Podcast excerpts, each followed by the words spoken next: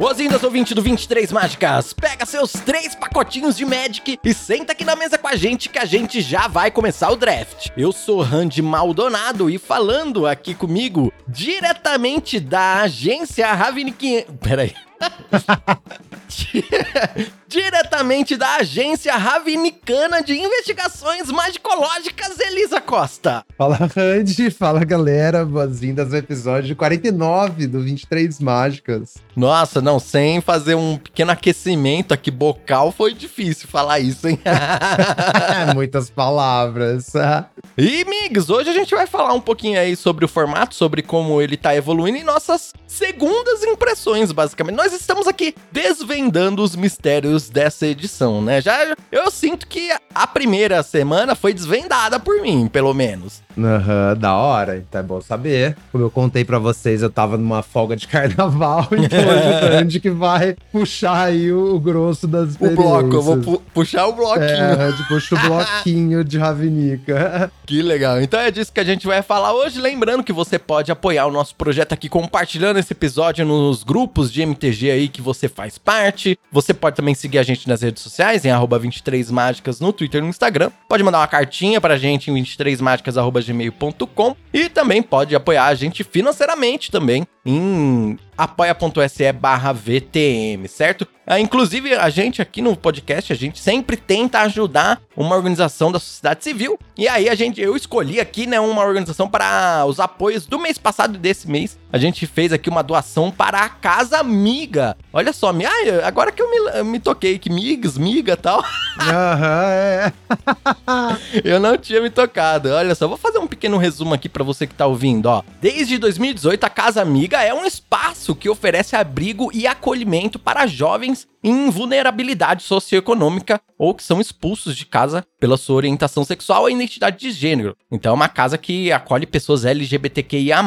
Então busca, a casa busca garantir moradia e alimentação para as pessoas acolhidas, além de oportunidades de capacitação, informação e empregabilidade também, que é muito importante para essas pessoas. É a primeira casa de acolhimento LGBTQIA+, no norte do país e é referência em toda a América Latina, amigos. E ao longo dos últimos três anos já passaram pela casa mais de 290 pessoas, entre brasileiros, cubanos e venezuelanos. Então olha só que interessante. Da hora. Hoje ela tem a capacidade de acolher 16 pessoas, mas a sua atuação vai além da hospedagem também, né? Eles atuam com orientação social e jurídica, além da distribuição de cesta básicas e kits de higiene pessoal e limpeza. Então, assim, é uma casa pequena, mas que faz um trabalho muito importante e, igual ela, tem várias outras que você que está ouvindo aqui pode conhecer também. Então, na descrição aqui do episódio, eu vou deixar o link para você conhecer a Casa Amiga e também um link com uma reportagem aqui da Casa Vogue, muito legal, chamada 12 Casas de Acolhimento para LGBTQIA+, no Brasil, onde você pode conhecer outros projetos também e ajudar essa causa que é tão importante. Ora, galera, então vejam lá a lista, tiver uma perto aí da, da sua região, né, de preferência, e você tiver condição, bora dar uma força. E muito importante também que se essa for a sua causa do coração, se for algo muito importante para você, que você contribua com uma organização recorrentemente, né? Nem que seja um real por mês, mas todo mês faz muita diferença para esse tipo de instituição, não só por causa do valor, mas para elas saberem que existe uma pessoa que acredita no trabalho delas todos os meses. Então, fazer ali igual funciona aqui o Apoia-se, uma doação recorrente aí para essas uhum. instituições também é algo muito importante. Bem, mas então a nossa doação é essa deste mês. Uh, acho que nos próximos episódios eu vou reiterar mais um pouco sobre a Casa Amiga e outras fundações aqui. Quem sabe a gente não passa por todos aqui dessa lista, fazendo indicações aqui no podcast, pode ser uma ideia legal. Mas eu acho que é isso. Hoje nós não teremos resumo da semana. Acho que a única notícia que a gente tem é que tá. Desendaram aí um desses mistérios de Karlov aí, né, amigos? E parece ter um, um deck que você coloca no arena e aí você ganha uma recompensa. Você sabe mais ou menos como que é isso? É, o que a gente recebeu lá no grupo de apoiadores. Tem um deck que é umas cartas específicas, deve ser tipo a solução de um puzzle, deve ser tipo, essas cartas são a solução do puzzle. Aí você importa, salva com o nome lá, The Way is Open, e você ganha 5 mil de XP e um sleeve no areninha. Olha, legal. Então, se você que tá ouvindo ainda não sabia disso, vou deixar aqui na descrição do episódio também a lista e o nome do deck é só importar pro Arena, né? Em inglês, né? Você tem que deixar o Magic em inglês. E aí você importa, troca o nome do deck. E aí, teoricamente, aí o puzzle será resolvido, o mistério vai ser resolvido. Você vai ganhar aí um pouco de experiência e um sleeve especial. Exatamente. E a gente tá no aguardo também pra resolver. Porque quando resolverem o, o, último enigma do site, vão lançar um capítulo da lore a mais, tipo um epílogo da história. Então, tamo aí, tamo aí de olho ainda. A gente avisa semana que vem se tiver rolar. Bem, mas então, Elisa, vamos para o nosso pacotinho da semana. Pacotinho, bora.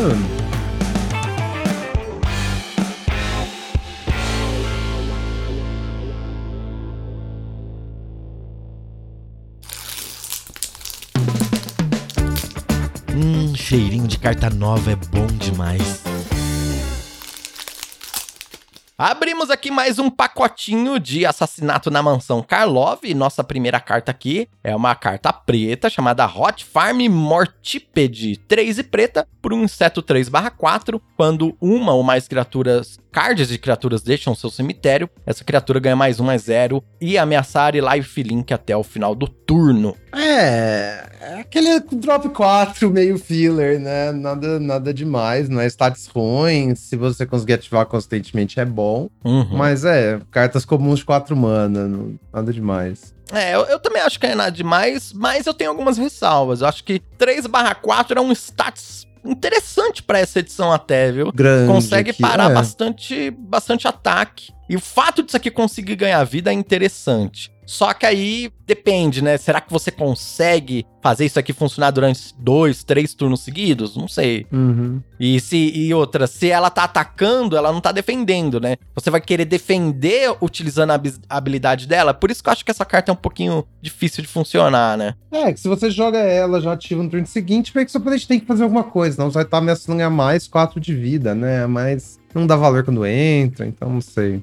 Sim, nada é. demais. Uhum. Próximo é Bite Down on Crime. É 3 verde, um feitiço. Como custo adicional, você pode coletar evidência 6. Ela custa 2 a menos se você coletar evidência. E a criatura você controla ganha mais 2, mais 0 até o final do turno. Causa dano igual ao seu poder a criatura que você não controla. É, essa é uma remoção legal. Uma remoção um pouquinho melhor até do que, do que eu tava pensando que ele ia ser. Hum. Tava pensando, pô, um Bite 4 mana. Beleza, tem esse, esse mais 2, mais 0 aí. Mas até, até que é legal, porque como eu falei, tem umas criaturas, eu acho que no formato, que são difíceis de remover, sabe? Hum, interessante. E isso aí ajuda bastante, assim. É... O coletar evidência não é tão difícil de você conseguir fazer, sabe? Uhum. Interessante, bom saber. Assim, ela não é excelente, ela só é um pouquinho melhor do que eu imaginei que ela fosse, sabe? É, que a gente tem uma remoção, a gente tem em comum de um mana, que eu imagino que seja muito premium, né? Então, mas é isso que eu tô falando. Ela é premium. A questão é mais 2 mais 0. O mais 2 mais 0 às vezes faz muita diferença, porque tem umas criaturas 2/4, aí tem umas criaturas eu não sei se também é a minha amostragem, mas tem muita gente jogando, sei lá, um encantamento, um bonezinho, umas criaturas, que é ruim. Tá. Mas às vezes você cria um bloqueador meio difícil de passar por cima, sabe? Não, faz sentido. É, e tem, também tem a coisa de, de, ter os, tem os payoffs de coletar evidência, né? Se você tem aquelas coisas que triga e faz alguma coisa, também isso aqui já fica mais desejável. Sim, também. O 2-2, quando você coleta evidência, investiga, tem um que cria tóptero e assim por diante. O que né? cria tóptero, exatamente. Cria, Aí tem os é encantamentos é também. É, você tá montando ao redor do, do que faz detetive pista, tem outro que faz planta, então acho que tem também esse espaço nesse sentido. Tem aí. que dar o drenzinho, a remoção preta, né? Uhum. Ah, é verdade, tem isso aí também. Mas assim, é só uma carta ok no final das contas, ainda assim, né? Tá. Próxima carta, Rift Burst Hellion, 5 vermelha e verde por uma criatura 6/7 com alcance e tem disguise 4 e duas manas híbridas Gru. Hum, essa aí não virou muita coisa não, né? Não, é, então, não sei, não, não, não vi ela sendo tão impactante assim, sabe? Uhum, o alcance é legal, mas geralmente você tá atacando e aí tem uns champ blocks. É, uhum. Por 6 mana eu achei mais interessante aquele que tem toque mortífero e, e dá E indestrutível. dá indestrutível, pode É, ser. n- é, é Aham. tão, é tão médio igual essa, mas eu acho que é Uhum. mais flexível, sabe? Tá. É, eu, eu, eu penso no peixe, sabe? Eu Sim. gosto do peixe porque o peixe custa 2 mana. E aí, se você morfar, ele é um 6-5. Isso aqui é uma 6-7. Só que não tem o modo 2 mana, entendeu? Exatamente. Claro que é uma carta de outra cor, mas, tipo, é, sei lá, tem aquela rara que faz você cheatar as coisas, né? O Yaros, talvez seja uma coisa. Ou tem aquela incomum. Você viu a galera usando aquilo lá, por acaso? Tem uma incomum que flipa uma coisa pra cima. Ah, sim, sei que é uma, é uma mágica de duas manas. É, uma mágica de duas manas, você flipa sem pagar o custo, sabe? É, eu Não não, sei eu não se- vi o pessoal é usando coisa. muito. Talvez com essa criatura seja alguma coisa, porque essa criatura realmente ela é maior do que tudo no formato, né? Mas, Sim, sim. mas não sei, assim.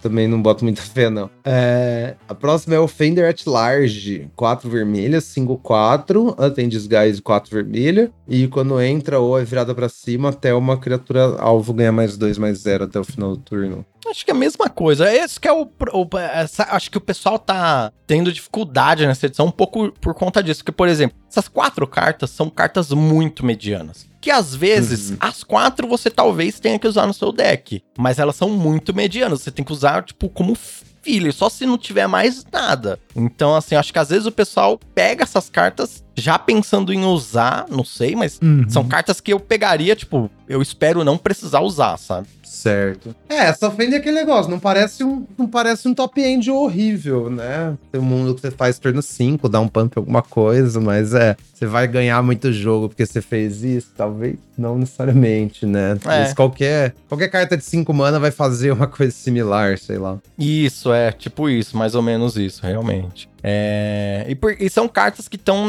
fora da, da cor branca, né? Eu diria, e da cor azul, que eu acho que são as cores um pouquinho mais fortes. Então, são cores muito dependentes de outras situações, sabe? Dependentes de você ter uma rara legal, dependentes Uhum. de você ter outras coisas no seu deck, né? As cartas comuns, né? A gente tava conversando antes de começar o episódio, né? Você, você fez uma constatação que eu achei muito interessante, que por que, que o branco é tão forte? Porque as cartas comuns são muito boas e agressivas, né? As outras cores não têm essa quantidade de comuns tão boas, né? Isso, exatamente. É isso que eu tava ouvindo os meninos do Lords of Liberty no caminho. Exatamente isso. E até o Magic Data Science lá, vive postando uns gráficos. Ele faz um que eu acho bem interessante. Ele pega o enrate de cada comum da cor, meio que ordena elas e bota assim num gráfico que vira tipo uma queda, né? É tipo um Uhum. penhasco, assim, as cartas vão caindo. Só que o branco demora muito mais pra cair, tem muito mais carta lá em cima, enquanto que as outras cores são rasas. É, nesse sentido de comum. Mas aí tem também duas coisas que eu acho que entram muito nesse ponto das comuns brancas. É que é o negócio do Play Booster. Então a gente agora a gente tem mais incomum e rara do que, do que a gente, tipo. Aumentou o número de incomuns e raras, diminuiu o número de comuns, né? Então é pra esse efeito de todas as comuns serem melhores, são um pouco menos pronunciado. E as comuns brancas, assim, elas são mais fortes ainda consegue competir de certa forma, mas ainda tem uma clara diferença entre elas e as raras, né? Da edição, as verdadeiras bombas. Não tem nenhuma comum mítica da vida, tipo um Greening Champion, apesar de ter várias muito boas. Eu acho que é outra diferença. E aí acho que entra o negócio que eu tava ouvindo o Sam Black falando também, que é a questão de build around da edição. Assim, tem muita carta que só funciona num, num deck específico, como um, mexendo uma coisa específica, sabe? As cartas têm um custo, assim, de, de deck building. E acho que as comuns, então vai muito nisso também. Vai ter um deck ou outro que vai maximizar aquela comum, mas ela não é um negócio genericamente bom em todos os decks, né? De forma geral. E aí, isso meio que acontece no branco também, porque o branco é uma cor muito agressiva. Todos os decks brancos são agressivos, fazem bom uso das cartas e tal. Enquanto que as outras cores estão mais espalhadas em coisas diferentes. É tipo isso. Sim, é, eu acho que é isso mesmo. E essas cartas caem um pouco nisso, assim, né? Tipo, elas por si só, elas não vão deixar o seu deck Jogar tão mais forte deck, igual, é, é. igual um drop 2 branco premium, sabe? Sim, sim. É, e aí você vai ter que ter um, um- deck pra suportar elas, sabe? Mas são fillers Uhum. que você consegue jogar assim. Ah, e uma coisa também que é interessante, né? Depois eu vou falar mais um pouco disso. Mas a- além da cor branca ser boa agressivamente, ainda tem uma outra peça que defensivamente também funciona. É engraçado isso. Mas depois a gente Hum, dá uma Tá. analisada, né? certo. Faz tudo. É, próxima carta aqui é Magnifying Glass, a gente já falou sobre, né? Três manos por um artefato Mana Rock, pagar quatro vira investiga. Hum, ainda não vejo essa carta sendo boa, já enfrentei um decks tentando fazer um controlzão com isso aí e tal, e tipo, Ah, não funciona, É. sabe? Tipo, sim. Vai ganhar um a cada 25 jogos. e- isso que eu ia falar, é, funciona uma vez, aí você vai perder uma vez pra um deck assim e falar, nossa, que legal. Mas não, Mó bom. Não, é, desencana, galera. É, próxima carta, Benchkey Criminologists. É, 4 azul, 4, 5. Quando entra no campo de batalha ou ataca, você pode sacrificar um artefato. Se o fizer, compre um card. acho que é a mesma coisa, assim, uma carta filler que às vezes Uhum. Você vai usar, assim. Meu problema usando essa carta, eu tentei botar ela num Simic, eu acho, e num Azorius. E nenhum Hum. dos dois fez muita coisa. O problema dela no Simic é que ela não é um artefato. é, ela por si só, né? Apesar de funcionar bem com Clue e ter o negócio de sacrificar artefato. E o problema que eu senti com ela no Azorius é que, tipo, ela não, não é uma criatura barata, sabe? Agressiva. Sim. Tipo, ela é um top end, mas não é, é um top end meio paia também. Então, assim, é, não deixa eu desejar. Fillerzão, pra mim é um 5 mana 4-5, é só isso, sabe? É, não, acho que eu esperava que, que, tipo, o efeito ia ser mais relevante, sabe? Você ficar comendo umas pistas de graça, mas eu não, sem, não senti, assim. É, eu também, também não senti isso. Inclusive, eu acho, achei nessa edição mais difícil do que eu tava pensando, assim, de criar vários artefatos, criar várias Uhum. pistas, sabe? Criar um, uma engine, assim, não é tão fácil, não. Porque você não tem tempo, acho que, muito pra fazer isso. Hum, boto fé, entendi. É, faz sentido. Eu tentei já aquele falcão azul lá, funcionou uma vez logo no primeiro dia e depois. Depois foi só decepção, sabe? O caso do Sim. Falcão, Sei, sei. que faz o 4-4 quando você tem três, artefatos. Nossa, mó difícil. Em, múltiplos, parece ser bom, né? Em múltiplos, num deck Izzet e tal, mas. É. Não pare... é, que- é que nem é é aquele build around, né? Que a gente tava falando, sim, né? Tipo, sim. É, boa parte das cartas da edição são assim. Então, pô, no, no Izete eu boto fé que ele vai funcionar legal. É, se tiver as coisas que faz, se tiver uns Gear Drake. Aquela sacola Izete eu achei melhor também do que parecia. Tipo, ela Uhum. parece super lenta, mas também acho que uma carta que roda legal, assim, no formato. É, porque é muito fácil de ficar trigando ela, né? Então ela começa a fazer uma ficha por turno. E, e é, impressão que eu tive. Mas esse negócio, é, até sempre achar as cartas certas pro seu deck, sabe? Acho que a minha dificuldade até agora saber que jeito que eu entro nesses decks, assim, numa forma segura, sabe? Sabendo que vai rolar. Não tá muito claro, assim, as builds na minha cabeça. Eu acho que essa é mais a questão que eu tô tendo agora. Que eu tô tendo agora, não, que eu tava tendo na quinta-feira do antes do carnaval. carnaval. Ah, você vai, você vai desvendar rapidinho, amigos. Você vai, Vai conseguir rolar. entender. Não acho que não vai ser muito difícil pra você, não. Aham. Ó, a próxima carta é Make or Move, 2 e branco por uma instantânea. Destrói artefato, encantamento ou criatura com poder 4 ou mais. E aí, mendecável? Não, né? Então, acho que nem. Não é meio indecável nem no deck, tipo, que eu falei, ah, quero um Uhum. deck defensivo tal. Tipo, Às vezes vai enfrentar Boros e ficar na bad, né? isso, é, tem- bichinho. é, isso aí é, é side, com certeza é side. Hum, assim. é. E aí você traz em, em matches que você vai enfrentar alguma sim, coisa Sim. mais forte ali. Às vezes até um Nive Mizzet, isso aí consegue resolver, sabe? Então, Sim, sim. mas é aquela coisa, né? Sideboard total. E a última comum aqui do pack, Bubble Smuggler, em color azul, 2-1.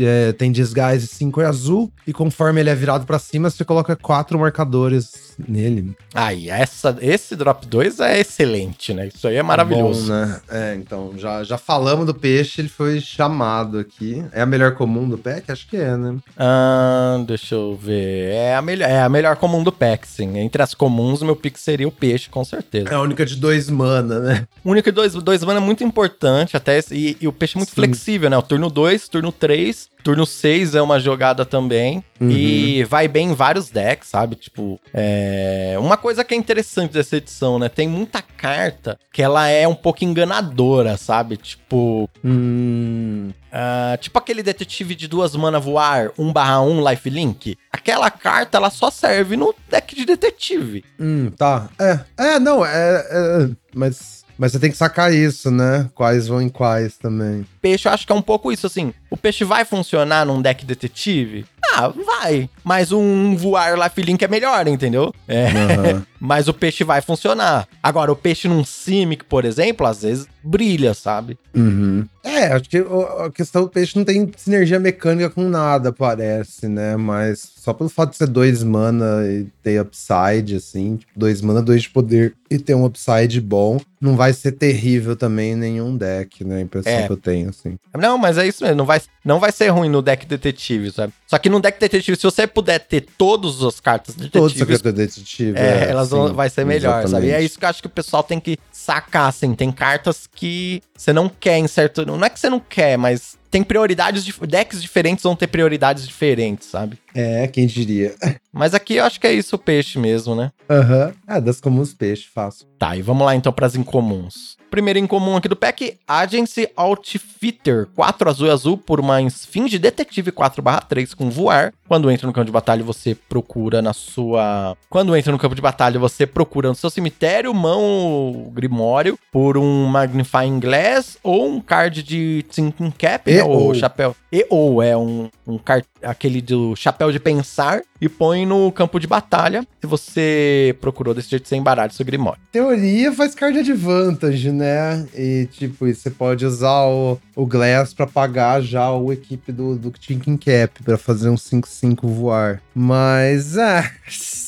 É muito slot que- no seu deck pra carta ruim. É. Não, o Chapeuzinho, sei lá, na minha experiência, na minha pouca experiência, eu não achei ruim, não, viu? No deck de- de- dedicado de detetives e tal. Mas eu acho que esse tipo de deck não quer um seis, uma carta de 6 mana também, né? Tipo, É. drop 6, então sei lá. É, É, não, não- não vi qual que é a fita, não. Também não, não- essa carta pra mim não, não passou no, no crivo, não, não. Ah, a próxima é Torch the Witness, X vermelha, é um feitiço. Dá o dobro de X de dano à criatura alvo. E aí, se ela sofreu dano em excesso, você investiga. Hum, legal, uma boa remoção. É, escala bem com o jogo, 2 mana 2 de dano, 3 mana 4 e ainda faz uma clue, né? Qualquer remoção que teu potencial. Uma remoção que te dá valor de volta é bem interessante. Sim, sim, muito boa. É, feitiço, tem que ficar um pouquinho esperto com isso, né? Às vezes as pessoas confundem aí, mas é uma ótima remoção, algo que, sim. que eu acho De legal. 2 pra 1. Um. E, e funciona muito, né? Entra nessa coisa dos decks, assim, porque eu acho que a cor vermelha tem umas cartas agressivas. Tem essas remoções Uhum. que podem ser usadas em cartas em, em decks agressivos. Mas Uhum. também existe, eu acho que aquele. Um, gri, uma, um Grixis um pouquinho mais control nesse formato, de certa Uhum. forma, assim, sabe? E aí eu acho que, tipo, essa remoção que gera uma pista já é uma, uma coisa interessante pra isso, sabe? Olha só, interessante. Pra lidar com coisas importantes, né? É que eu Uhum. acho que o que também eu acho que as pessoas estão tendo dificuldade de fazer decks assim, um pouquinho ou mais defensivos ou que vão lidar com, é, com bichos e tal, é porque você tem que ter muita paciência e jogar muito bem, sabe? Esses decks que não são os decks agressivos brancos exigem bem mais da gameplay, por isso que é mais difícil mesmo, né? Hum, sim, porque Vancouver vai atacar, né? Aqui você tem que ter um timing bom com suas remoções, eu acho. E especialmente que você tem a impressão que você não pode usar muita remoção nesse formato, porque tem muita coisa que gera valor, sabe? Ou tipo, a remoção interage mal. Então, usar só as remoções premium, então você tem que ter também um bom julgamento na hora de usar elas. Então você vai precisar ter criaturas que bloqueiam também, né? Isso é muito Também. importante se você tá nesse plano, porque você não pode ficar tentando trocar só um pra um com remoção, que você vai cair pra trás eventualmente. Então, bloquear tudo que dá, ter as criaturas que bloqueiam múltiplas, tipo, que invalidam múltiplas criaturas, né? E aí você usa remoção só no que importa só. É bem isso mesmo. É bem essa ideia mesmo que eu vi. Alguns decks, até estudando o formato assim de alguns decks vencedores e tal. É bem Sim. isso mesmo. Você tem que ter velocidade defensiva e algumas peças assim pra lidar com situações mais adversas. Próxima carta aqui, Bohak Clan Basher. 4 vermelho vermelha. Golpe duplo e atropelar. Um Ciclope Guerreiro 3/2 com desguise. 3 vermelho e vermelha. É, eu não sei não, viu? Eu acho que eu botei uma vez num deck e não, não tive nenhum é, feedback positivo sobre essa carta pra dar pra galera. Porque ela parece ser muito cara. Eu acho que Sim. se você tá num deck, sei lá, com umas três topeirinhas, isso aí deve ficar bom, sabe? Hum, talvez. Mas é por isso, por isso que reitero, né? Os decks vão depender muito da situação, sabe? Tipo, Uhum. eu, eu imagino um deck com três topeira e eu falando, pô, da hora, a topeira vai crescer com isso aí no turno 3 e no turno 4 eu consigo ativar já isso, sabe? Uhum. Mas sem esse tipo de coisa, assim, fica um pouco difícil de imaginar.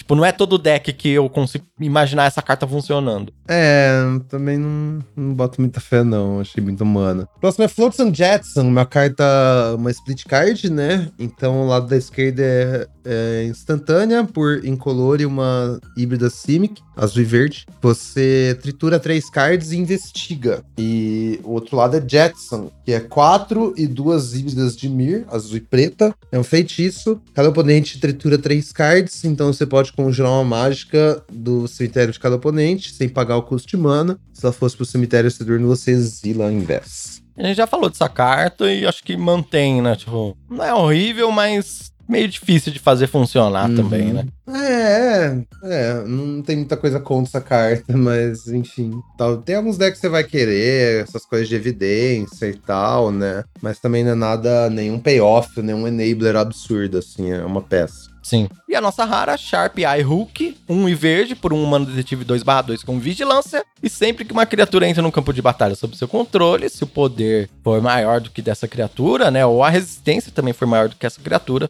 coloca um marcador mais um, mais um na Sharp Eye Hook. E investiga. E investiga, é. né? Ah, o flavor genial, né? Tipo, é a novata da coisa e sempre que entra alguém mais zica que ela, ela aprende alguma coisa com essa pessoa e, tipo, e, e tem mais pistas, sabe? Ela cresce e descobre coisas. Achei da hora. Sim, e muito forte essa carta, né? Então, né? Acho que certamente é o pique aqui. Tem até uma história engraçada de design que a, a, a área, né? A Hog Pog tava contando no Twitter. É, acho que a primeira edição que ela trampou na Wizards foi essa. Olha só, nem sabia que ela tinha trampado nessa edição. Sim. E é tipo. Essa carta era originalmente 2-1. Aí ela foi. Ela foi mudada pra 2-2 não pra ser nerfada, sabe? Porque ela 2-1 Sim. é mais forte do que ela 2-2, porque ela já ganha o marcador antes, saca? Tipo. Aham. então eu achei assim, olha como é o Magic, né? Sabe? Muito da hora. Muito legal. Você aumentou a resistência pra nerfar a carta. Pra nerfar É, a carta, deixar ela mais fraca, exatamente. Fica mais difícil de você trigar no turno 3, né? Porque às vezes Uh, sim. no turno 3 você vai fazer uma criatura com desguise e não vai trigar essa carta. Uhum, exatamente. Acho que essa, essa foi exatamente a ideia. Nossa, Mas- muito legal. É, muito bom, muito bom. É, o pique aqui seria ela, né? Das incomuns, assim, junto com as incomuns e as comuns. Você pegaria ainda o peixe ou pegaria a remoção? Pegaria outra Ah, coisa? remoção. Pegaria a remoção 2 pra 1, um, né? É, eu também pegaria a remoção em cima do peixe e a rara em cima de tudo. É isso aí. Aham, é isso aí. Bem, então é isso, pacotinho da semana. Tem aqui um link também na descrição do episódio, gente, Pra você conseguir visualizar esse pacotinho caso você precise de uma ajuda visual, beleza? Então vamos para o assunto principal da nossa semana.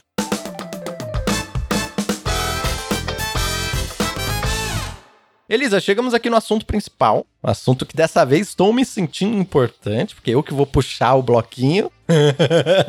Conta aí, Randy, como foi sua experiência esses dias? A gente já falou bastante no, no- durante o pacotinho, né? Mas enfim, Sim. vamos. Vamos organizar, né, as ideias. É, conte pra gente qual é o mistério. É, infelizmente, eu tô com um outro mistério aqui que eu não consigo solucionar, que é o do disconnect na hora das partidas, né?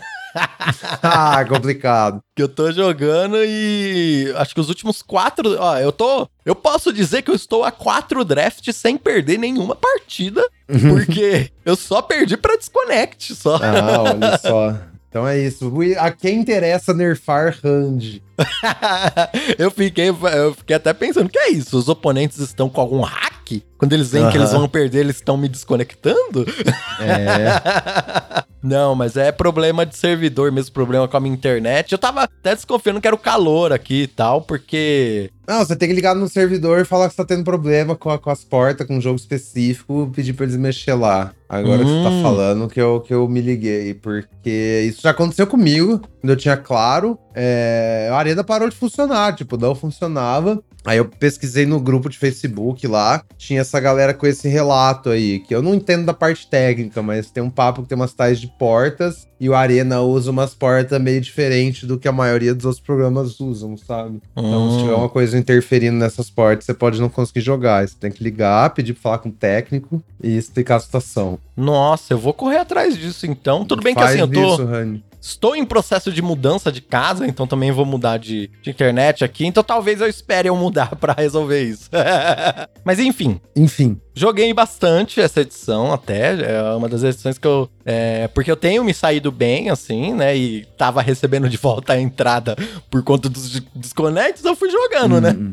Passando Sim. raiva, mas fui jogando e consegui fazer, acho que, um pouco de tudo, assim. Fiz decks agressivos, fiz decks defensivos, fiz um deck de 5 cor com Nive Mizzet, que ficou super legal, ganhou as duas partidas que eu não levei desconnect, então, assim, Aham. consegui fazer um pouco de tudo, sabe? É, então tem alguns pareceres aqui sobre essa edição. Eu vi muita gente tendo dificuldade com ela, reclamando que ela não é divertida, porque ou porque tá perdendo, ou porque não tá entendendo e tal. E eu acho que essa edição é muito simples, pra falar a verdade, viu, Elis? É uma edição Uhum. papo reto, assim, é uma edição agressiva, onde cartas brancas são muito boas de serem agressivas, e elas. Se estiver, se o branco for uma cor que estiver aberta, vai ser fácil de montar um deck que vai ganhar de tudo, sabe? Uhum. E aí, o que eu acho que com o tempo, as cartas brancas podem ficar mais disputadas e os decks com cartas brancas vão ficar um pouco menos fortes nesse sentido. Eu acho que é exatamente o, o futuro. Se for exatamente como a gente tá pensando na edição, na hora que branco começar a ficar contestado, você não vai mais conseguir draftar branco com a mesma consistência. Você vai precisar dessas estratégias aí de, de saída. Sim. E eu acho que isso combinado com o fato de ter um monte de carta build around, que te dá uma direção meio que já desde o começo, assim, consegue manter o formato mais, mais fresco e tal, sabe? Mesmo tendo essa estratégia comum básica aí, que é a branca e agressão, assim. Com certeza. Acho com certeza isso. Você abrir as build around no início, você consegue montar. Eu fiz isso, inclusive, abri no, no pack 1, eu peguei uma carta ou vermelho ou azul legal tal. Aí no, no, pick, Uhum. no pick 2 do pack 1 veio aquele wipe de 4 mana Izzet, né? Aham, sim. E aí eu fui navegando, indo pro Izzet, só que como eu tinha um wipe, eu fui montando algo menos voltado pra criatura, assim, mais pra mágicas e tal. E aí eu ca- acabei num deck assim, com quatro Demand Answers, dois do Deduzir lá, sabe, e tal. Uhum. E meu deck conseguia, tipo, achar esse wipe todos os jogos. E aí no turno 3, turno 4 ali, quando tinha três criaturas na mesa, eu fazia um, um 3 pra 1 e virava o jogo depois com outras coisas, Sim. sabe? Aham. Então, assim, existe espaço pra essas coisas, né? É, a fita é entender o que, que cada, cada build around demanda do seu deck, né? Descobrir a- a- o segredo ali, porque tem alguma forma de você chegar lá, não, talvez não seja tão óbvia. É, eu acho que o, o padrão do- da maioria das pessoas que jogam Magic é aquele deck que, que até a gente ensina muito aqui no 23 Mágicos, né? Bastante drop 2, pra você entrar na mesa cedo tal, não sei o quê. Ó, O padrão desses decks vai cair realmente no Azorius, no, no Boros, sabe? No, até dependendo no Celeza e tal. E aí quando você sai da cor branca, realmente você tem que botar a cabeça pra funcionar Pra Aham. conseguir entender o que, que seu deck vai precisar pra lidar com o jogo, sabe? Uhum, e aí volta faz pra aquele episódio do Greg Hatch que a gente fez. Se você já sabe que você vai enfrentar oponentes com criaturas brancas, drop 2, sabe, que vão bater e tal, você já se prepara na navegação pra enfrentar esses decks. Sim, exatamente isso. Por isso que essa edição tá me lembrando um pouco o One, né? É, não sei se todo mundo concorda comigo, mas parece que é o One que deu certo, sabe? A edição que é que igual o One, bem agressiva, que tem um, um deck que é melhor que os outros, inevitavelmente. Mas diferente de One, é que você tem mais rotas de fuga e mais jeito de lidar com esse deck top 1, sabe? Esse tipo de edição que acontece quando o branco é a melhor cor do formato, sabe? É, sim, Porque é aí é o que promove esse tipo de jogo, né? Sim, o- virar o, o White Winnie da vida e tal, né? Aham, sim. E aí, nesse sentido também, por isso que no início eu tava sentindo que verde era uma cor muito legal, que eu tava gostando muito. E permaneço dizendo que verde pra mim é o, a, a cor mais legal do formato. Não é a mais forte, mas é a cor mais legal. Que eu acho que é a que te mais facilita pra você fugir do das cores brancas se você não tiver aberto. Hum, Se tiver aberto, você acaba num bom Silesner. E se não tiver aberto, Sim. você consegue fazer outras coisas, sabe? Se, lógico, se, tá? é, se, não- se verde também não tiver aberto ah, e branco não tiver aberto, aí você vai ter que se adaptar ali na navegação, né? Mas Uhum. é um bom plano de partida aí pra você que tá ouvindo, sabe? Priorizar verde e branco e encontrando os caminhos no meio disso. Da hora, interessante. Mais ou menos é o que eu tenho feito e tem dado certo, sabe? Não, ia perguntar, e aí, é, cartas verde-chave, assim, branco eu acho meio óbvio, né? Mas quais você diria que são as comuns verde que você, que você tem achado mais importante, assim, pra essas coisas? Ou varia do deck também? Isso que eu ia falar, varia muito do deck, varia demais Uhum. do deck, sabe? Se você tá pegando cartas verdes e você está vendo cartas brancas, você vai pegar as cartas brancas em cima das Hum, verdes Claro.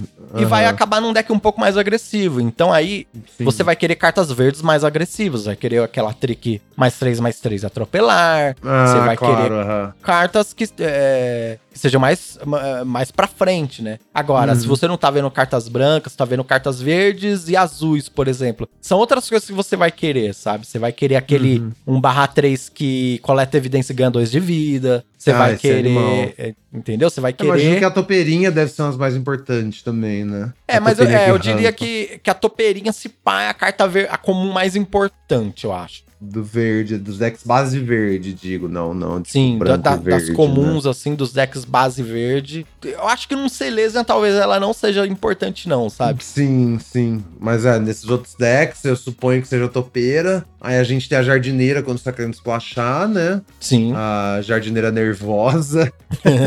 e é, e esse, esse drop 2, um 3 que ganha 2 de vida é muito velocidade defensiva, né? muito velocidade defensiva, muito. E se você conseguir trigar essa carta, sabe, no, no, no turno 3 ali e tal, é, geralmente ela consegue parar muito a agressividade, sabe? Hum, muito mesmo. E aí você tem que também saber jogar, porque, por exemplo, você não pode fazer ela 2/4 e aí passar sem mana, a pessoa ataca com 2/2 e você bloqueia, sabe? Não. Aham, Você vai ter que claro. ter também a sua trick disponível pra Uhum. responder a trick da pessoa oponente no próximo turno. Então você vai ter que usar seus pontos de vida como recurso. Uhum. É, a trick, a trick de um mana parece interessante se for pensar em eficiência, assim, né? Sim, a, a Tem que uma dá alcance. comum de um mana, é. E mais Isso, mais um pra exato. cada criatura que se controla. Sim, ela é uma trick defensiva muito boa se você tá Uhum. tentando montar esse deck que vai segurar um pouco o jogo, sabe? Porque ela realmente ela para quase tudo. Uhum. Boto fé. E aí também é interessante que assim, entrando na cor verde, você consegue ir pra esse deck de cinco, quatro cores, né? Então, Uhum. acho que se você não tá vendo cartas brancas, tá vendo cartas verdes, os terrenos viram piques muito altos pra você, muito altos mesmo. Eu vi um- uns papos sobre umas cartas específicas. É,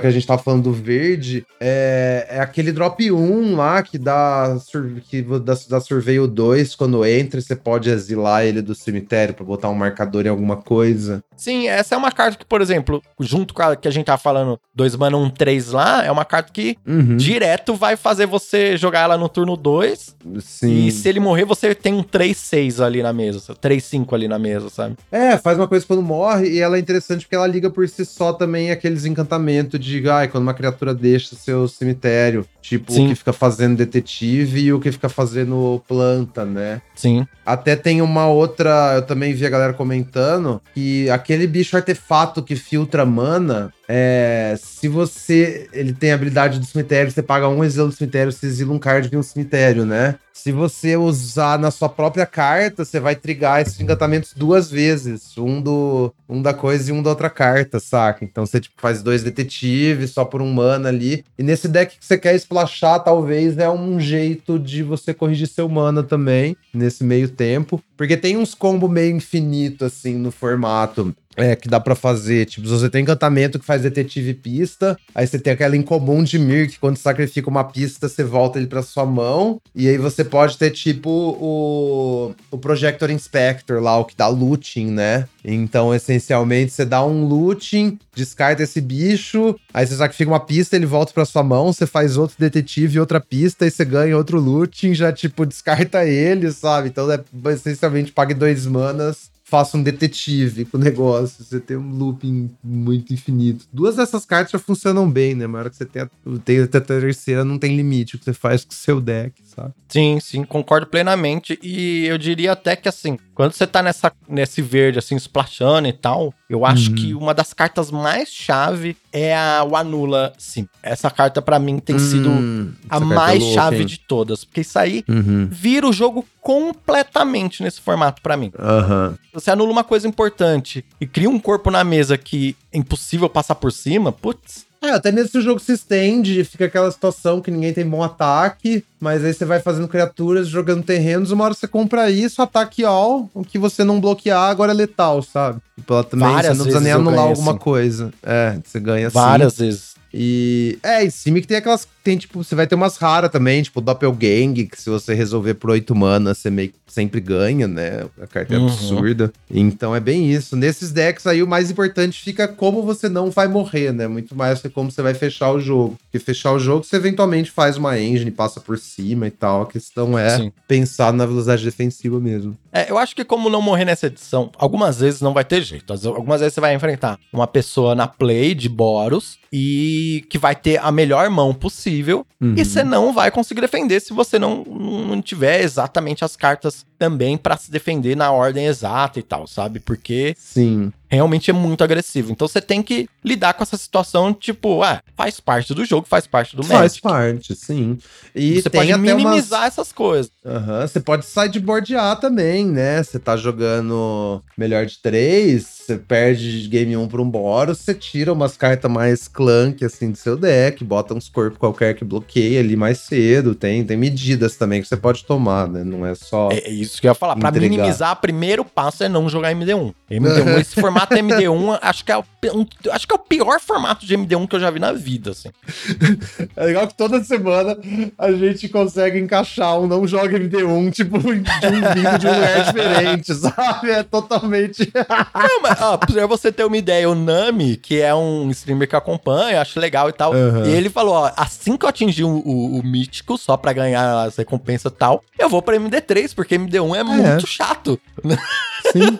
Não, sim, e, ele, e e ele é uma pessoa que gosta de MD1, é que nesse formato nem ele aguenta. Olha só, vai vendo, galera. E você ainda insistindo nessa. Enfim, é, que mais? E, é, e falando ainda de estabilizar e não morrer, eu acho que ganho de vida é muito importante, sabe? Então, Hum, tá. se você identificou que você tá com um deck que você quer só não morrer, ganhar uma vidinha ali pode salvar muito, sabe? Então, aquele encantamento de três mana que, que é branco, né? Esse que é o problema. É Uhum. branco também, mas dependendo se você tá num deck de cinco cor, às vezes vale a pena você jogar so, eh, pra esse sentido, sabe? Se você tiver uns dois aquele encantamento. Ah, esse bichinho que ganha dois de vida aí quando coleta evidência. Uhum. Então, qualquer coisinha que você conseguir fazer pra ganhar um pouquinho de vida vai te dar bastante tempo. Essa criatura que eu 3 4 aí que que ganha que ganha lifelink, ó, Aham. tem vários decks que eu acho que uma ativação disso aí consegue estabilizar, sabe? E aí Sim. e nos decks verdes, mais uma vez, por isso que verde também é uma da, eu acho que minha cor preferida do formato. A aranha, Uhum. aquela aranha de 7 mana é sensacional.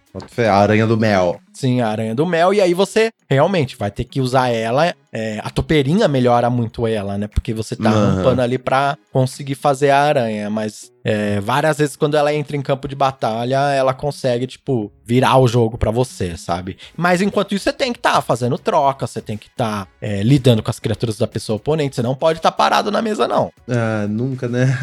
Mas da hora. Mas então é isso, assim, acho que as minhas considerações, eu acho que é isso, Elisa. Tipo, tem o nível zero do formato, que são o branco agressivo ali, com Azorius, e com Boros, e com, sabe, Celeza e tal. E mesmo esses Sim. decks, eles são muito diferentes entre eles. Eu acho que a, a pessoa tem que dar uma boa estudada sobre o que cada deck vai querer, porque não é toda a carta branca que vai entrar em todos os decks, sabe? Uhum, da hora. E aí, fora isso, você tem outros decks agressivos. Acho que o Gru e o Izzet é, conseguem fazer isso bem, sabe? Um Gru de. Uhum. Porque o Gru, ele tem uma coisa legal nessa edição, que é o de, de se tornar maior, sabe? Essa coisa do de ter o corpo maior. Aí você vai ter. É, uma hora você vai estabilizar a mesa e virar a chavinha, porque o- os corpos das suas criaturas são maiores. É, essa edição parece que faz diferença, assim, né? Porque tudo é meio pequeno, então as criaturas verdes são grandes de verdade, sabe? É um negócio que nem sempre é. Quando tem muita hate, assim, as outras cores têm criaturas grandes, mas nessas são, tipo, a- as mais mesmo, né? Parece. E- então, assim, no geral, sinergia é muito importante, acho que nesse formato, sabe? O Izzet Aham. Se você fizer um deck de artefato, ele tem que ter um, um payoff bom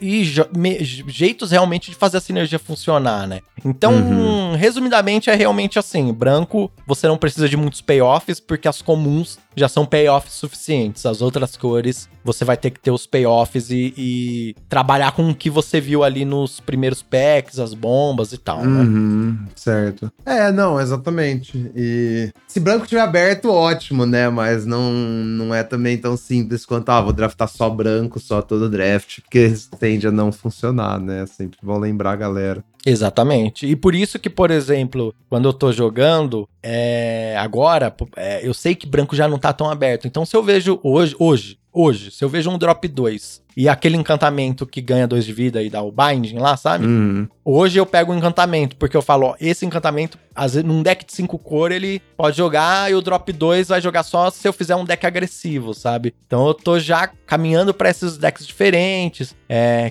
tentando jogar com aquele encantamento Celestia também. Então, assim, realmente eu tô totalmente rendido à cor verde, assim, é a cor, minha cor da preferida hora. do formato, sabe? Que é isso, hein? Canal eu, Giant Growth. eu adiciono mano.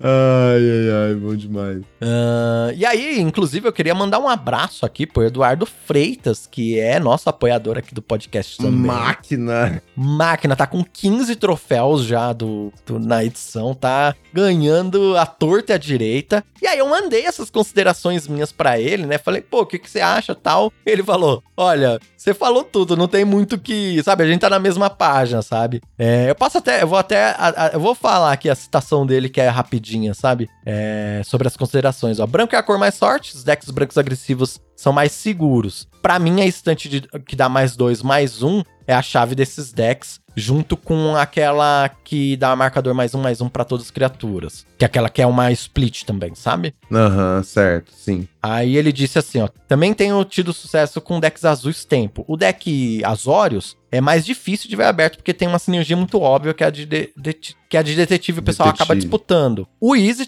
geralmente fica mais aberto, mas para mim é, eu não tenho usado ele como um deck de artefatos, assim, um deck tempo para atacar com o stun, o, o, o outcode. E a rara que é azul, azul e X. Uhum, certo, sim. Verde também é uma cor que eu tenho achado muito boa. O verde Ramp Splash não tem muito segredo. O, a topeirinha e a, aquela duas mana que puxa land são as melhores. E você acaba o jogo com seus top ends. Celeste eu ainda não draftei. Preto é a cor mais fraca, mas eu não tenho achado injogável como eu tenho visto algumas pessoas falarem não. Além do BW, que a base é branca, acho que o BG e o B bastante jogáveis. O Removal, que é o Edito, com, collect, com coletar evidência, para mim é uma das melhores remoções e a chave para esses decks. A questão é que esses decks precisam ter um plano sólido para se, a, se assegurar contra os agros brancos dessa edição. E eles são mais difíceis de pilotar. Aí, ó, me, mesma coisa que, que a gente chegou à conclusão, que os meninos Lords of Limits chegou também, eu acho, né? Uhum, sim, sim. O único arquétipo que eu não consigo ver funcionando é o Rakdos, pelo fato das cores não casarem bem. De resto, acho que tem bastante coisa para fazer no formato. E é isso, assim, ele fez algumas outras considerações, mas no geral é isso. Então, assim, gente, é um formato muito mais simples do que parece, na verdade, né? uhum. né? Eu acho que o pessoal só tá um pouco confuso mesmo. Aham, uhum. olha só, interessante. É, que acho que tem muita escolha na gameplay também, né? Muito lugar pra você botar seu mana, muita coisa gera valor, então talvez tenha uma, uma parada assim. Pode ser, pode estar tá pegando nisso, assim, mas Bom que a gente tem um artigo sobre gameplay para conversar, né? Boa, é, vamos, vamos lá. Essas são as minhas considerações, é isso que eu tenho para falar sobre o formato. Vamos falar sobre esse artigo que você mandou lá no grupo, sobre as, o que, que ele trouxe aí de insight pra gente.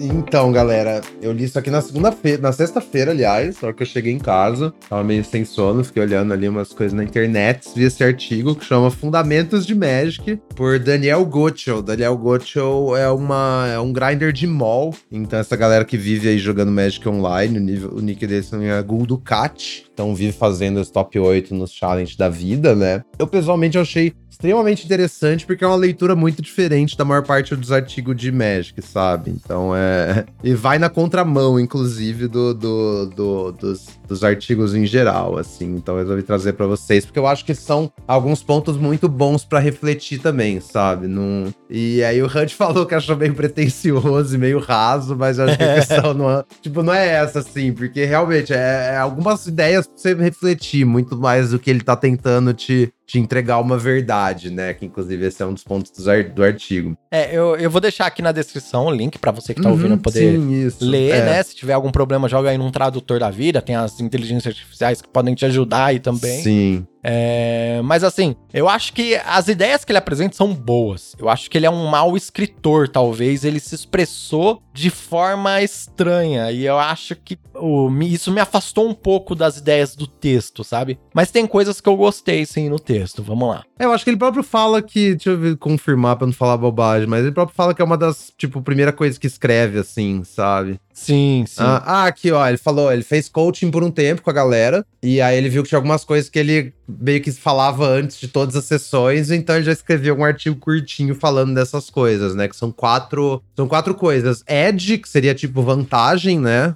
Ganhar um edge no sentido de ter uma vantagem sobre o seu oponente. Tem luck, sorte, noise, que é barulho, e energia. Energia, energia. Tem energia. Então, o que, que são. Primeira parte, então, o que, que é edge, né? O que, que é uma vantagem? Aí ele começa aqui com duas afirmações. A afirmação 1 um é que o discurso sobre Magic, então a gente fala artigos, discussões, a, a galera que faz vídeo, teoria e tal. Esse discurso e a galera não que presta. Faz podcast. É, podcast. é que assim, o discurso de Magic em geral não consegue ser sensível ao fato de que jogadores fazem erros simples, sabe? A gente Sim. dá, tipo. A gente dá dicas, coisas que a gente acha, só que assim, é, você se dá bem que você vai ter que não faz, cometer erros simples, né? E não tem como a gente passar isso através de um, de um artigo ou num podcast, realmente, sabe? Tipo, a gente pode passar todo o conhecimento, só que se você continuar fazendo, tipo, você vai draftar melhor, só que às vezes você vai cometer um erro simples no draft ou um erro simples na partida, isso meio que desfaz tudo, né? Porque Magic é um jogo de margem muito pequena no fim das contas também, né? Então cada é. erro simples é muito custoso num jogo, então é osso, porque mesmo quando você sente que tá progredindo, cometendo menos erros, você ainda vai cometer os erros, sabe? Então, esse é, é o grande ponto, assim. Só que quando a gente fala quando a gente fala sobre Magic é muito difícil falar sobre isso, né? Esse é o ponto. Sim, eu acho que aí entra uma coisa interessante, que eu acho que no draft, esses erros simples, eles são muito nebulosos. É mais difícil de identificar. Sim, também. Eu acho que no construído, principalmente no padrão, assim tal, que você tem, sabe, listas bem definidas e matchups mais definidas, eu acho que é um pouco mais fácil pro, pra galera no geral, não. Sempre vai ter exceções e tal, mas é um pouco mais fácil pra galera no geral conseguir enxergar esses erros simples. No draft eles são muito nebulosos e é mais difícil de você conseguir até identificar para evoluir mesmo. Não, com certeza, isso faz muito sentido. Faz muito sentido. O draft é, é mais complexo mesmo. Mas, mas enfim, então esse é o fato 1. Um. A galera não consegue, tipo, se a gente falar sobre México, o discurso sobre México não captura o fato que a galera tá cometendo erros simples. Aí a afirmação 2 é que o discurso sobre México presta atenção em cenários elaborados fantásticos, sabe? Então, tipo, tem aquele artigo famoso que é sobre Merfolk Luther, que você só tem duas cartas no seu deck, se você luteia ou não, pra achar uma que vai ganhar o jogo, sabe? Sim. E é, vive. Per... E, assim, até quando você vai analisar um jogo de Magic que aconteceu de fato, é, existe uma certa dificuldade, porque ela não vai ser sempre replicável, sabe? Você tem que tentar achar o que foi errado, mas o que foi errado naquele jogo poderia ser certo em um outro jogo que tivesse um outro cenário igualmente fantástico, sabe? Ou o que aconteceu, enfim. Só que aí ele chega à conclusão que, tipo, todos esses cenários fantásticos são irrelevantes por causa do fato 1, porque a galera tá cometendo erros simples, sabe? E aí eu entro mais uma vez, assim, que eu acho que a visão dele é muito uma visão de um grinder de construído. Sim, que é, sim. É, e que é um dos motivos de eu ter achado o artigo assim. É, tem algumas coisas que eu, sei lá, fiquei meio assim. Porque as, é, no draft, o que eu sinto é que talvez a galera iniciante venha com esse bias, esse viés, assim, de criar esses cenários mais fantasiosos. Mas eu acho que a galera mais experiente do draft é muito mais pé no chão, sabe? É muito mais, tipo, 2 mana, 2 barra 1, e é isso, sabe? Você entendeu o que eu tô querendo dizer, sabe? Tipo, Não, faz sentido, sim. sim. Ele chega nisso depois também, falando de hate das cartas e tal, mas. Mas é, eu acho que é isso. E. Porque a galera fica nessa, ai, mas e se não sei o que, e se não sei o que? Tipo, não, sua carta tem stats. É, e- é, e se eu tiver essa carta com essa. É, é isso mesmo. Ai, não, Aquele mas dá pra fazer negócio- um combo aqui, não sei o quê. É, aquele. Todo de novo aquele papo do morcego 2-3 lá, de Senhor dos Anéis, sabe? Ah, esse, nesse Isso. deck eu faço um monte de ficha, blá, blá. Gente, só não bota 4 mana 2-3 no seu deck, tipo. É, e é muito engraçado a gente falando disso, acabando de falar que essa edição tem muito build around, sinergia. Mas é, porque são coisas diferentes, são realmente. coisas diferentes, sim. Só que elas sim. são muito parecidas. Sim, é verdade. Mas aí, voltando, aí ele fica com a pergunta: se a vantagem no Magic é uma coisa tão nebulosa, como é que a galera ganha vantagem sobre outra, sabe? Como é que você tem uma vantagem sobre o seu oponente? E aí ele fala que pra responder isso, a galera frequentemente vai pros cenários fantasiosos. Só que essa é, é uma das armadilhas, porque até jogadores profissionais têm dificuldade em não cometer erros simples, sabe? O que chama de erro simples, tipo... Porque o jogo é muito difícil, a gente volta sempre pra isso, né? O jogo é muito difícil, então é, muito é, é difícil melhorar, você tem que parar de cometer erros, porque todo mundo vai errar, o próprio PV fala que vai errar. Então, a, a forma que você consegue ganhar essa vantagem é unicamente você parar de cometer erros simples, sabe? Esse eu acho que é o, que é o ponto. Não adianta você criar cenários elaborados, ah, mas se isso, isso e isso, eu vou fazer isso, e ficar, tipo, teorizando essas coisas, quando você podia gastar esse tempo tentando cometer menos erros simples. É tipo isso, é o Eu, primeiro eu ponto. vou trazer até uma analogia agora do futebol, hein? Hand futebolista aqui. é o famoso, quando você tá, você- você tá na pelada assim com a galera e fala, gente, joga fácil, pelo amor de Deus. Não tenta ficar inventando e que driblando, não sei coisa. aham. Toca e chuta pro gol. Mas é isso, exatamente, a galera. Mas que não, se você ficar driblando e pá, você vai sair melhor na fita, né? A gente joga Magic pra se sentir esperto e tal. Então, se você ficar teorizando e blá blá blá, é, você fica, uau, você pode até tirar mais prazer da atividade, né? Mas você não vai estar melhorando quando você queria. Você não tem que reinventar a roda, essa é a coisa. Eu, eu acho que aí entra até uma coisa de expectativa, frustração e tal. Tipo, beleza, você quer fazer um deck pra ficar driblando? Faz e se divirta driblando, não ganhando. né? sim, né? Não fique triste porque você perdeu porque você fez um deck pra driblar, sabe? É, vai direto pro próximo ponto que ele fala, que ele já começa a entrar em sorte, né? Então, o segundo item. Porque a galera fica chateada quando perde jogo de Magic, mas que a galera esquece que é um jogo de variância alta. É muito difícil você ganhar mais de 60% dos seus jogos no Magic. Tipo, muito difícil, sabe? Você é meio excepcional se isso tá acontecendo. Então, o ponto é, se você tá esperando perder 40% dos seus jogos, por que, que você tá ficando triste quando você perde? E aí, especialmente se você quer fazer o deck pra fazer firula, sabe? Tipo, qual que é seu objetivo exatamente? Mas aí a questão é, você não tá jogando Magic pra ganhar todo o tempo, você tá jogando Magic pra tentar fazer as melhores decisões possíveis, tentar evi- evitar erros simples. E a mesma coisa que poker, a mesma coisa que qualquer jogo de sorte. E você ganhar ou perder é uma coisa que é totalmente irrelevante. Ele fala, é, com exceção de com um mecanismo de feedback, né? Então você Sim. tá ganhando ou perdendo, mas você tá tirando alguma coisa disso. Tipo, se eu tô ganhando, eu tô tendo uma informação que isso tá dando certo. Se eu tô perdendo, eu tô tendo uma informação que isso não tá dando certo, mas também pode ser por outro motivo. Mas é a questão. Ele fala, se você tá se chateando porque você perdeu no Magic, você pode dar um zoom out da situação e perceber que nada realmente chateador aconteceu, na verdade, sabe? tipo, Sim. Eu acho que no caso aqui da maioria das pessoas que jogam draft, que ouvem aqui o podcast pra poder melhorar um pouco, o ponto é, a maioria das pessoas não consegue manter os recursos de forma saudável pra poder jogar o tanto que elas querem jogar. Eu acho que esse é o primeiro ponto. E acho que aí entra, talvez até uma conversa mais de psicólogo, talvez, se a gente trazer um, Uhum. uma pessoa convidada que seria interessante e tal. Mas assim, no caso do jogo mesmo, eu acho que Uhum. assim, se você começar a buscar é, só essa linha estável de, pô, eu estou sal... E saudável não é só lucro, tá, gente? Saudável não é tipo, Uhum. vou ficar na mesa. Não, saudável é tipo, perder recurso devagar, sabe? Coisas assim. Que é o Uhum. que eu, eu, eu particularmente me sinto hoje. Eu perco recursos de forma devagar. Eu consigo jogar até o ponto de eu enjoar antes de eu ficar sem recurso. Uhum. E às vezes eu consigo recuperar aqueles recursos ali e tal. Então eu cheguei num ponto que eu me sinto saudável no sentido do, do- do- dos recursos do jogo. Uhum. Dos jogos. Eu acho que pro draft, pra, pro nosso público, se eu tiver errado, se você que tá ouvindo acha diferente, fala com a gente. Mas eu acho que o ponto principal é esse, a frustração, de- pelo menos comigo, sabe, de perder. Era quando eu falava, nossa, se eu perder, eu vou ter que ficar três dias sem jogar draft porque eu não tenho recurso, sabe? Então isso era Uhum. muito frustrante pra mim. Hoje já melhorou porque depois de tanto jogar eu aprendi, né? Sim. É, tem- essa questão do recurso eu acho que é mais simples, se for seu único problema, porque você pode fazer mais contas e ficar jogando nelas e ganhando gold nelas, tá, galera? Mas aí o próprio, o próprio Daniel fala, fala um sub, subponto aqui que é ansiedade, né? Porque a galera fica estressada, porque a galera cria subconscientemente uma, uma expectativa, e aí você fica com medo do cenário que você não, a- não chega na sua expectativa, né? Sim, é. Então, a ideia é você se livrar dessa expectativa e, tipo, se divertir mesmo perdendo. Porque se você espera ganhar, toda vez que você não ganhar, você vai ficar na bad porque você não ganhou. Então, você tem que.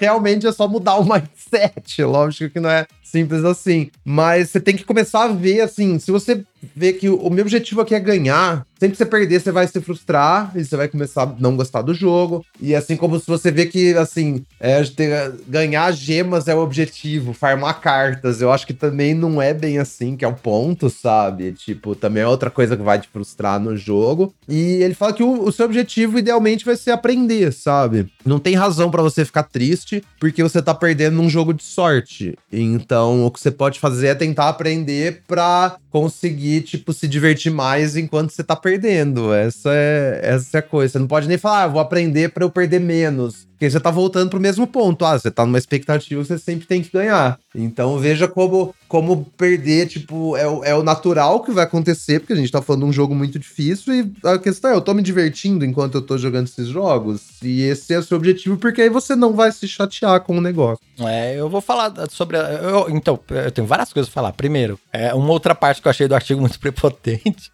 Eu acho, eu acho um pouco papo de coach. Tipo, eu acho, tipo, não tem como as pessoas não se frustrarem. Sim. Acho que. Não, é lógico que Mas, é, eu sei que você também sabe disso e tal. Uhum. Mas, ao mesmo tempo, eu também concordo, porque eu acho que existe, principalmente nessa galera gamer, assim, sabe, sei lá, galera que Hum. joga League of Legends, galera que joga outros jogos, assim, eles têm uma cultura de jogo que é muito ruim, muito ruim mesmo, sabe? Aham. De não saber se culpabilizar, de culpabilizar sempre eventos externos pelo que Sim. acontece. Sim. Vários pontos, assim, que, que nem eu falei, eu acho que talvez trazer até uma pessoa psicóloga especialista em jogos, talvez seria bem legal aqui pro podcast. Eu acho que Aham. rola muito assunto nesse sentido, sabe? Sim, isso é interessante mesmo, hein? Mas é, as minhas eu vou falar um pouco das minhas expectativas, sabe? Até como testemunhal aí pro pessoal que tá ouvindo. Eu quando comecei, eu falei, ó, eu vou ter a minha expectativa não vai ser de ganhar todas, mas eu quero ir definindo win rate de formatos pra eu definir, tipo, pra mim, sabe? Então eu falei, ó, primeiro win rate que eu quero alcançar é 40%. Então, pô, Uhum. esse formato aqui eu terminei com 40% ou mais de win rate. Pô, bati meu objetivo. Então, assim, enquanto eu perdia e meu win rate não caía abaixo de 40%, aquilo não me frustrava, entendeu? Então, essa coisa de, de alinhar a expectativa, que nem você falou, e sobre ganhar ou não, e alinhar a sua expectativa sobre o que, que você quer do jogo, realmente é muito importante. É, o importante é você ter uma expectativa realista, sabe? Porque ó, o, o problema é que você- começa a se frustrar quando aí a sua expectativa seja sendo consciente ou não, né? Então esse negócio, ah, eu vou ganhar o tempo todo e você vai ficar frustrado toda vez que você perder num jogo de sorte. Esse é o problema, né? Mas é, papo de realinhar expectativas, conversinha, mas, mas no fim das contas é, é tipo isso, né? Que acontece. Aí, aí vem a terceira parte, que é noise, né? Barulho. Aí foi o parágrafo que mais me pegou, assim, no texto inteiro. Que a hora que eu li, eu falei, nossa, que incrível. É, vou traduzir literalmente aqui. Eu proponho que a forma mais rápida de melhorar no Magic é pra parar completamente de ouvir a outros jogadores de Magic e cultivar seus próprios pontos de vista. Então, assim, isso inclui podcasts, né? Aquelas. Eu, eu sou totalmente contra essa citação, tá? Já.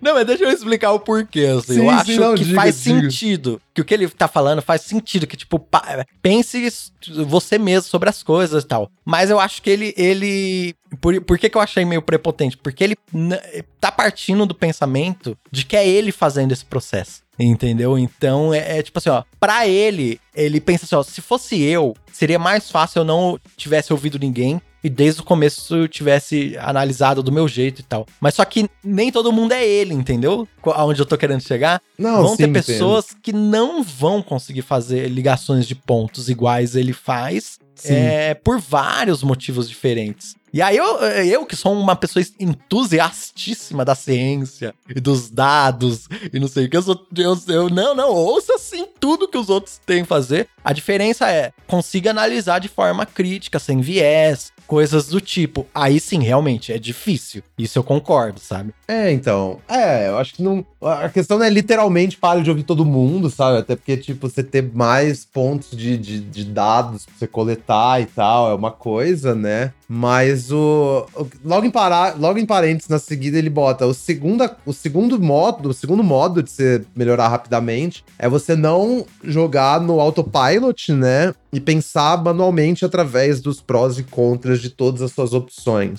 Então. Que eu acho que tem a ver com isso. Porque também é outra coisa que não é prática, né? Não, e pra ele deve ser, deve ser fácil fazer isso, entendeu? Sim, então. Se é, ele é um exatamente. jogador tão bom, mas maioria Sim. das pessoas isso aí tá beira o impossível. É meio hipérbole. Até é legal porque o próprio artigo se contradiz já no, no parágrafo seguinte. Mas é assim. Mas eu acho que é- isso aqui não é, um, não é um método prático, é mais uma mentalidade zen que tipo, você aspira a chegar, sabe? Sim. É, ele conta essa história que ele ouviu uma vez um jogador de Dota pra ignorar todos os seus teammates. Porque se você faz o que a galera do seu time tá falando pra você fazer, você vai cometer os mesmos erros que eles. Pra você aprender, você precisa formar suas próprias ideias, cometer os seus próprios erros que você chegou lá independentemente pra refletir e aprender dessas experiências, sabe? Esse é o negócio, nem todo mundo pode aprender um jogo do zero e tipo sozinha totalmente, saca? Isso é- não é realista. Mas essa é a questão, eu acho. É que, que é um ponto assim que eu tava conversando sobre esse artigo com um amigo meu que nem joga Magic, mas tem uma noção, mas ele joga outros jogos, né? Uhum. Que tipo, sei lá, se você tá streamando ou fazendo conteúdo, você bota um artigo aí, a galera que vai lendo o artigo com uma expectativa que você vai ter escrito uma coisa lá que vai ser uma peça de sabedoria universal, que essa pessoa vai automaticamente adquirir e melhorar, sabe? É, tipo Matrix, né? Plugou na cabeça. É, sim, plugou a cabeça. Nossa, eu li esse artigo do PV, agora eu jogo muito melhor, porque agora eu sei disso e papapá. E aí volta pro ponto 1, um, sabe? O, o PV escrevendo, ele não tá considerando que você ainda tá cometendo erros simples. E os cenários do PV, tipo, não se aplicam se você ainda tá cometendo erros simples, sabe? Uhum. Então, aí a ideia é que isso aí se aplica pra tudo que você vai ouvir, consumir sobre Magic, porque a galera geralmente fala coisas que não são verdade. Por quê? Porque a galera não tem também a experiência. Tipo, a gente tá dando as nossas opiniões aqui no podcast, mas eu joguei N drafts, o Han de M drafts. A gente não conseguiu resolver o formato, sabe? Então, tipo, beleza, ouve o que a gente tá falando, ouve opiniões diferentes e tal, tal, tal. Só que a questão, todas as opiniões que você vai ouvir não vão substituir a experiência de você jogar, testar as suas próprias teorias e concluir as suas próprias opiniões, sabe? Tipo, eu Sim. posso te falar uma coisa, mas se você não entendeu o porquê do tais que eu tô falando, porque você vivenciou isso porque você mesma, essa coisa não, não vai fazer sentido totalmente pra você, sabe? É tipo isso. E você pode você até seguir o que entender- eu tô falando, mas você não vai entender de fato o que eu tô falando. E se você entender um outro porquê, também vai fazer sentido pra você outra coisa. Vide aí Senhor dos Anéis, em que você jogava com decks e a Rosemary T jogava com Boros, que era um deck que você não conseguia jogar tanto e ela fazia resultados excelentes, entendeu? Então o Magic Sim. ele possui essa complexidade. Por isso que eu falei, eu gostei do artigo. O artigo ele tem boas ideias. Eu só acho que ele escreveu muito mal as ideias que ele quis passar, sabe? Então, é, essa parte de você falou assim, ah, é, isso que ele falou aqui não é determinante. Pra mim isso é algo que você interpretou, porque pra mim o que ele falou é totalmente determinante, entendeu? Certo. O que sim, tá sim. escrito lá literalmente é: você pode interpretar de várias formas o artigo. Por isso que eu falei assim, ó, eu consigo entender essas outras essas interpretações. Acho que, inclusive, é o que essa pessoa realmente quis dizer. Acho que só se expressou um pouquinho mal ali nas palavras, por ser uma pessoa, inclusive, muito. é, in- é, me parece realmente assim, ó. Me parece que foi um artigo criado por uma pessoa que entende muito de números e que enxerga tudo de forma muito mais lógica do Uhum. que uma pessoa que consegue conversar com outra e entender os sentimentos de outra pessoa, entendeu? Boto fé. Não, faz sentido. É, é, faz sentido. é, eu, eu senti um pouco nesse sentido, assim, que ele não conseguiu enviesar o texto pra realmente quem precisa entender, entender. Uhum, sim. É, mas, fala que o- o mas, mas as ideias são muito boas. Sim.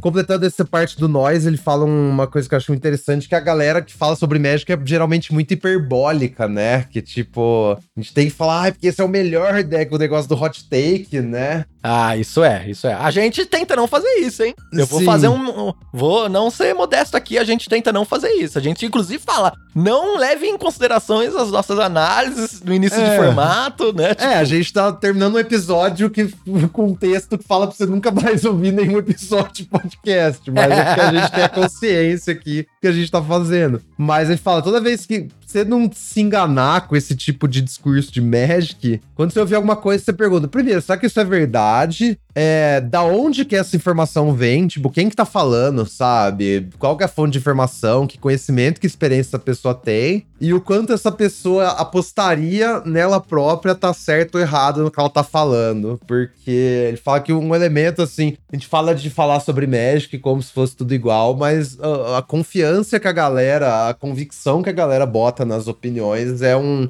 é um elemento também. Não é necessariamente sobre o jogo, tipo, sobre você ganhar um, um conhecimento. É, estar mais sobre você tá certo ou não, é. Você É, tá é. certo na internet, sabe? Então isso também é bem, é bem importante você considerar isso quando você tá ouvindo a galera. E aí ele fala que um exemplo de metagame, né? Eu não acho que é muito o ponto do artigo, mas ele fala, tipo, que você pegar um GP de Modern 2010, vai ter um monte de deck popular, mas em retrospecto, é, com certeza a galera devia estar jogando tipo de, de Amulete ou Twin, que eram tipo os decks que, se você olhar em retrospecto, 15 anos depois, os decks eram obviamente mais fortes que todo o resto. Só que a galera ainda assim jogava com o deck que queria e inventava desculpa pra, pra jogar com o deck que tava querendo, sabe? Então, assim, mesmo se olhando em retrospecto, que é o único jeito de ver essas coisas, a galera tava obvia- obviamente errada, é, mas a galera, tipo, sempre inventou uma desculpa pra estar errada, então por isso continua assim, sabe? É por isso também, é, até quando os formatos construídos estão quebradão, você não vê todo mundo jogando com o melhor deck, que é óbvio, porque a galera fica criando desculpa na própria cabeça, sabe? Mas, tipo. E isso volta pro primeiro passo, que é a galera tá cometendo erros simples em todo, todos os tempos, todos os níveis, falando de Magic, saca? Inclusive na hora de escolher o seu deck. E, e é por isso que eu achei esse artigo um pouco mal escrito, que ele é um pouco contraditório nesse sentido, porque se você não dá ouvido no que os outros fa fala tal e tá tentando criar suas próprias conclusões e tal, é muito fácil você cair em viés de confirmação. Uhum. Então, assim, eu, eu entendi tudo que ele quis dizer, mas é, entrar nesse ponto, sabe? Eu acho que o que ele tava querendo dizer, eu acho que era muito mais isso, tipo, tente criar suas próprias conclusões a partir do que você conhece e tal, mas tente também é, ter esse pensamento crítico e se livrar do viés de confirmação, que esse é um Sim. ponto muito importante. Mas só que Uhum. ele coloca no texto como se fosse isso algo natural que qualquer pessoa consegue fazer. Uhum. Na verdade, é um, para você fazer isso, não só no Magic, como- na vida, você tem que fazer um esforço muito grande. É, porque ele é um coach que vai te vender um framework de raciocínio que você vai aplicar pro Magic, sabe? Tipo, Aham. ele também tá, tá, tá soltando Tá vendendo um peixe dele. Aqui, exatamente. é, isso aí, tá certo, tá certo. Tá certo. Mas esse é o papo. A galera, a galera inventava, ai, porque o metagame vai ser isso e isso, então já tá o deck que tem um metagame positivo não sei o quê. Tipo, não, só joga com o melhor deck, sabe? Tipo, ai, porque eu vou pegar essa carta aqui que se não sei o que, não sei o que. Não, tipo, só pega a melhor carta no pack. Aquele negócio que a galera, a galera se tropeça. Tipo, ah, eu abri um pack, tem três cartas preta boa e tem uma carta vermelha que não é tão boa, mas eu não vou pegar a preta porque eu vou passar a carta preta e meus vizinhos vão querer entrar no preto e blá blá blá. Tipo, não, só pega a melhor carta, sabe? Não Sim, tenta. é, no, no início do draft é muito fácil fazer esse tipo de confusão, acho, quando você tá Uhum. iniciando. Sim, sim. Mas é isso, é, não, não cria cenário fantástico pra explicar, pra racionalizar suas decisões, especialmente as que fizeram você perder, se nesse meio do caminho tinha um erro simples que você podia não ter cometido, sabe? O, o processo Sim. não é tentar entender a verdade superior sobre nada no Magic, porque ela meio que não existe. O seu processo tem que ser em evitar erros simples. Isso volta de novo pro mesmo, pra mesma coisa, saca? Sim, é, e, e voltando até pra essa edição sabe? Tipo, Uhum. tenta jogar de branco. Você só não joga de É. branco se você não conseguir, Aham. né? Sim, Tipo, mas- eventualmente, é, eventualmente pode mudar o formato um tanto, mas a semana faz isso, saca? É, é tipo isso. é, Não tem muito. Não tem porquê.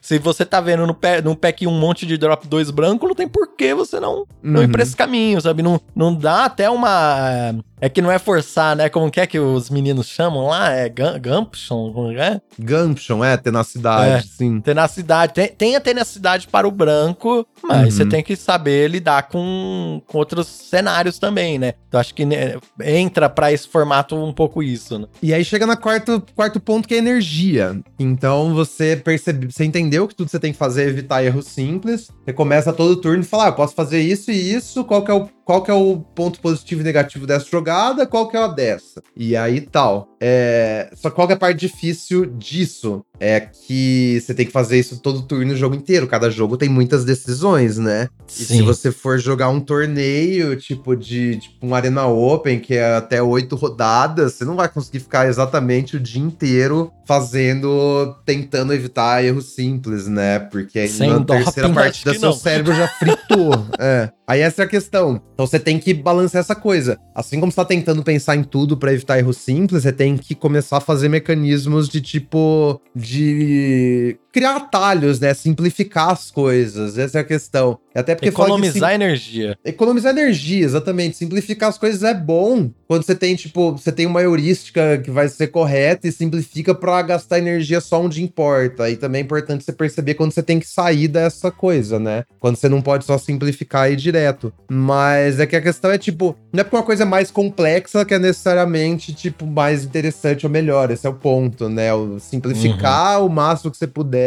e guardar essa energia só pra quando o negócio tá realmente complexo é o ponto-chave, sabe? Aí ele vai dar uns exemplos aqui. Que o primeiro é analisar hate, que é aquele negócio que, que a gente falou no episódio como avaliar cartas, né? Ai, Sim. porque se essa carta eu botar num deck com não sei o que, ela vai dar um monte de dano. Não, só pensa, essa carta é um 4 mana, quanto ela tem de stat, sabe?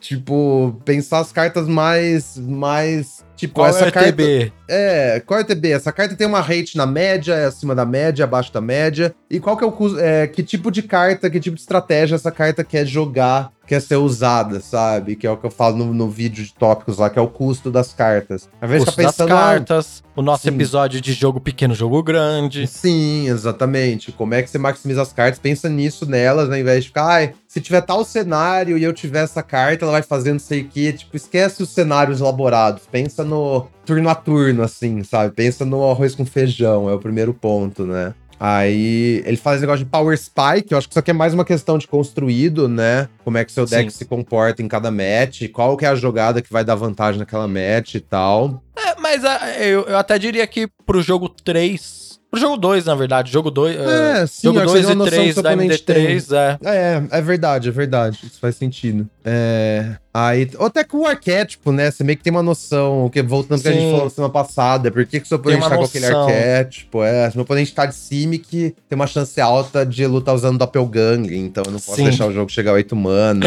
e etc. Sim, aham. Isso já É. foi comprovado por mim, inclusive, assim, já Hum, jogando contra o Simic. então. E eu pensei na hora, assim, por que que... eu- eu- A gente tinha acabado de falar sobre isso, sabe? Eu fui jogar Aham. e eu falei, por que que a pessoa tá de Simic? Ela deve ter alguma bomba, deve ter alguma coisa boa. Turno 8, ganhou o jogo. Doppelgang, é, então. Aí tem essa ideia de agrodefensivo, que eu acho que isso aí é muito interessante, é bem importante pro Limited também, que é fazer ameaças que forçam o seu oponente a interagir pra atrasar essa pessoa. Que é o conceito que quando a gente joga uma criatura que é um must kill, é, seu oponente vai lá e remove, você ainda ganhou alguma coisa. A não ser que foi, tipo, muito desfavorável em mana. Mas você ainda ganhou uma coisa porque você forçou o oponente a matar sua criatura quando o Elu podia querer fazer outra coisa, sabe? Aquele negócio. Poderia desenvolver a mesa, poderia fazer outras coisas. né? É, porque seu oponente, ao invés de fazer a própria criatura, tá tendo que gastar tempo e mana tirando a sua criatura. Então, isso é uma, uma ideia de, de agrodefensivo. E o exemplo que ele dá aqui é no contra Rakdos Midrange no Pioneer. Eu vou fazer uma criatura que você tem que matar no turno 3, porque você não pode fazer a sua Fable se você tiver que matar a minha criatura. É, é o grande exemplo. E aí também é sempre perguntar o que, que acontece depois, sabe? Também é uma ferramenta pra você usar em jogo. Tipo, what happens next? É. Sempre você tá pensando em pró e contra, na verdade você tá só pensando, tipo, ah, se eu fizer isso agora, o que, que meu oponente vai fazer depois e qual que é o qual que é a vantagem e desvantagem de cada uma dessas jogadas, sabe? Então sempre, ah, se eu fizer isso agora é melhor, mas pensar, ah, meu oponente pode ter o que e vai reagir como para tentar chegar nesse nessa decisão aí, né? Sim. E, e aí, por fim, é o, é o negócio de aversão de desastre, né? É uma coisa que o PV fala, isso aqui eu achei bem legal, que a galera sempre tenta achar a linha perfeita e tal, tal, tal. A linha que ele fala que é a linha que é nota 10 mas você ganha a maior parte da vantagem evitando as linhas ruins, sabe? Porque Sim. o exemplo aqui, a diferença entre uma, um turno nota 6 e um turno nota 7 não é tão grande. Só que a diferença entre um turno nota 6 e um turno nota 2 é gigantesca. Provavelmente ela vai te fazer perder o jogo, né? Esse turno nota 2 aí. Então, por isso que aí volta pro ponto 1 do artigo Daniel, que é que a galera fica fazendo erros simples. Então, assim, você tem mais. Você tem que gastar a grande parte da sua energia em manter uma competência baseline, tipo, nunca fazer um turno que seja pior que um 5, do que tentar transformar o seu 7 em 8. Porque transformar o seu 7 em 8 ou em 10 é muito mais difícil do que parar de cometer os, os dois, os três, os quatro, né? E é onde a galera perde a, perde a, a noção ali do, do jogo, né? Então eu posso ter. Eu tenho W e X. O oponente tem YZ. Se eu fizer W, o oponente fizer Y é um resultado, se o oponente tiver Z é o outro. Só que se eu fizer, ao invés disso, X, se o oponente tiver Y é o resultado, o oponente tiver Z é o outro. Você sempre tem que estar tá pesando essas quatro coisas, sabe? O quão bom e o qual ruim é cada uma delas e qual que é a chance que eu acho que isso tudo vai acontecer. É óbvio que é muito difícil você fazer isso todos os turnos do jogo o tempo inteiro. Mas a ideia é que, assim, se você parar e pensar um pouquinho em cada turno, se você pelo menos conseguir conservar energia nos lugares corretos, você vai ver quando tiver um resultado desse muito ruim, com uma chance muito alta, e não vai ficar entrando nisso, sabe? Você não vai cometer erros simples, que é, o, é a simplificação por trás de tudo. Sim, perfeito. Acho que é bem isso mesmo. É, e você sempre vai, que, que nem ele falou, tentar ir para essa. Você não precisa fazer todas as jogadas 10, né? Mas é só tentar não fazer as jogadas 2, né? Tipo, sei lá, vai, vai, vai no meio ali na maioria das vezes e vai se adaptando conforme a situação que isso vai ao longo do tempo, não todas as vezes, mas juntando todas as, a, a sua experiência vai sendo um pouco melhor para você no geral, né? Sim. E você ainda vai perder 40% dos seus jogos porque o jogo é muito difícil, mas, mas é isso, é a forma, é a forma que você melhorar é parar de cometer erros simples. É um negócio que ninguém fala, né? Porque não gera tanta discussão, mas é, é, a forma que você melhora, galera. É melhorar a base aí. A base é muito mais importante, porque essa fita a gente toma muitas decisões num jogo, sabe? E também a, joga, a gente joga tanto, eu acho, especialmente depois do Arena, que o negócio deu uma acelerada, sabe? Que é muito fácil você nem tá vendo esses erros. Então, é muita reflexão aí para conseguir encontrar para poder parar de cometê-los, né? É o primeiro passo. Perfeito. Então, ó, você que tá ouvindo a gente, aqui na descrição desse episódio, vai ter todos os links de tudo que a gente falou hoje. Acho que é mais do que nunca é muito importante você dar uma olhada, porque vai ter aqui, ó. Eu vou colocar aqui esse artigo, eu vou colocar aqui a análise do Cercovitz, vou colocar aqui os decks do Magic Data Science, Sabe, vou colocar aqui tudo que a gente teve aqui para falar um pouco do que a gente ouviu e tal, porque aí é, se você tá tendo dificuldade no formato, acho que com esse episódio aqui, com esses insights dos links aqui, acho que você consegue sair bem, né, Elisa? Opa, eu espero que eu consiga. Com certeza. Uh, semana que vem a gente tá de volta, eu espero, com, com mais informação para vocês. Mas da hora. Perfeito. Então é isso, Elisa. Obrigado aí por mais esse dia de 23 mágicas. Obrigado, Randy. Obrigado, galera. E até a próxima semana com o próximo episódio do 23 Mágicas. Até mais, pessoal.